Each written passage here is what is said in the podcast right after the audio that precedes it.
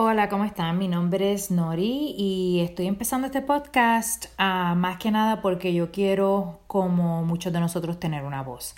Tengo una familia espectacular, no perfecta por ningún sentido de la palabra, pero preciosa. Y honestamente, las imperfecciones son las que brillan más en la familia. ¿Ustedes no creen? Uh, yo vengo de mi isla de Puerto Rico, este, como amo a mi isla, caramba, esa isla bella, la, la playa, la gente, Uh, yo específicamente soy de Pueblito de Surfing uh, y los bellos atardeceres Rincón. Uh, mi historia empieza con unos padres súper trabajadores, un hermano cariñoso, loco, loco de verdad. pero gracias a él tengo muchas historias para este podcast que algunas que puedo contar y, y entretenerlo, pero muchas que ni para el carajo digo porque me meto muchos problemas de seguro con él. yo vivo actualmente en Pensilvania, con mi amor, el amor de mi vida y mis hijos, pero mi corazón siempre honestamente pertenece a mi isla.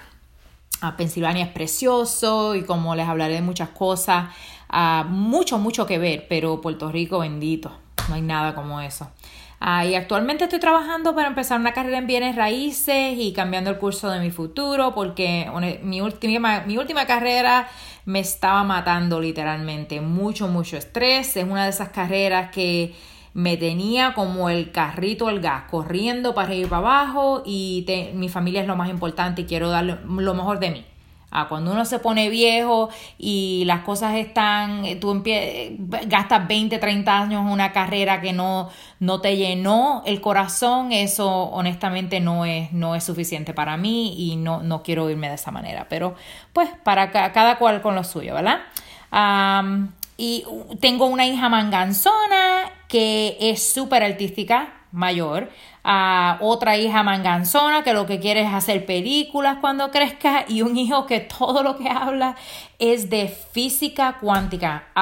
yo lo miro y no puedo creer que un ser humano le encante tanto la ciencia y la matemática, pero mucha suerte para los tres bellos míos. Eh, un esposo de los que ya no se encuentran. Soy muy, muy afortunada y tengo que honestamente dejar de ser tan quejona porque ellos me dan vida. Suficiente. Vamos a parar de hablar de mí porque para lo que vengo aquí es otra cosa. Ah, le, voy a empezar, le voy a explicar de mi jornada. Estaba teniendo una conversación con una, una compañera del trabajo mío y bien, bien amiga Ah, y, y, ella, yo, ella a veces que se ríe mucho de las historias que yo hago y, y pues yo digo, ¿será ella la única que quiere escuchar lo que yo tengo que hacer?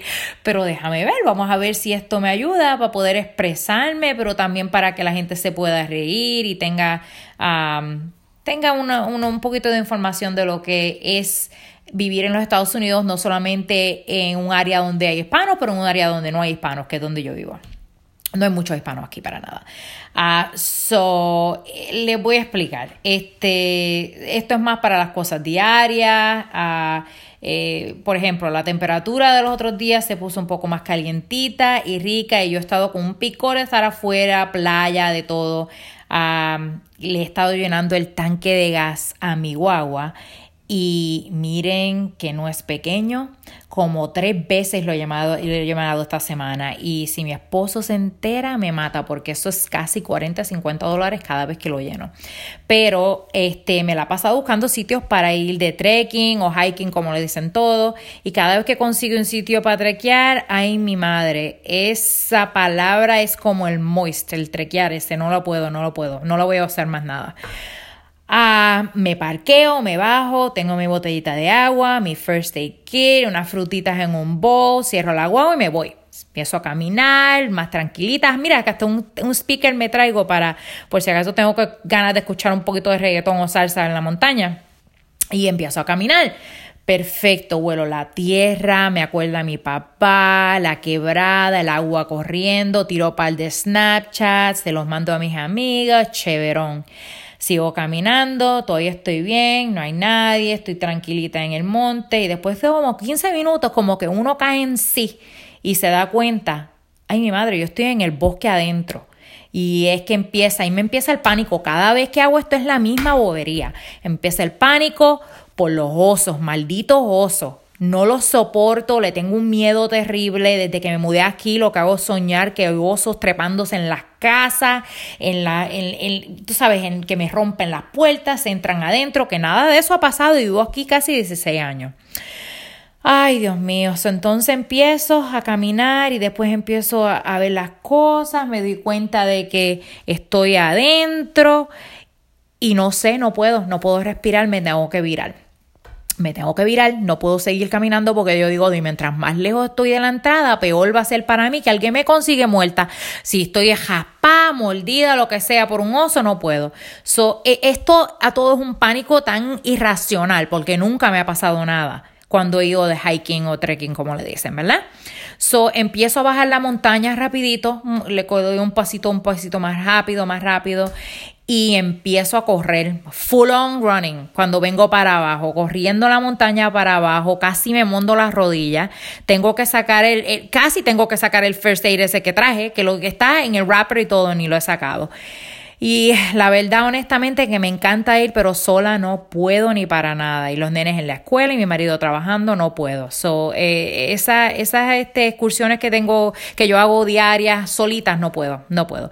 Llego al parking y una señora lo primero que me dice, la primera persona que veo cuando llego allí, me dice, Hi, how's the view on the top today? Y yo que voy a decirle, Oh, must be beautiful. I told her, must be beautiful. Keyword must, because I did not make it to the top. I didn't say that, but la señora me mira y dice, los acompañantes sigo caminando. Honestamente no los culpo porque bajé el, octavo de la montaña tan rápido que parece que había corrido un maratón, sudando eh, eh, como, como, como un caballo y casi sin aire. Pues esa es mi primera anécdota de una de las cosas que ha pasado esta semana espero que alguien me diga que van a seguir escuchando las boberías que yo tengo que hablar.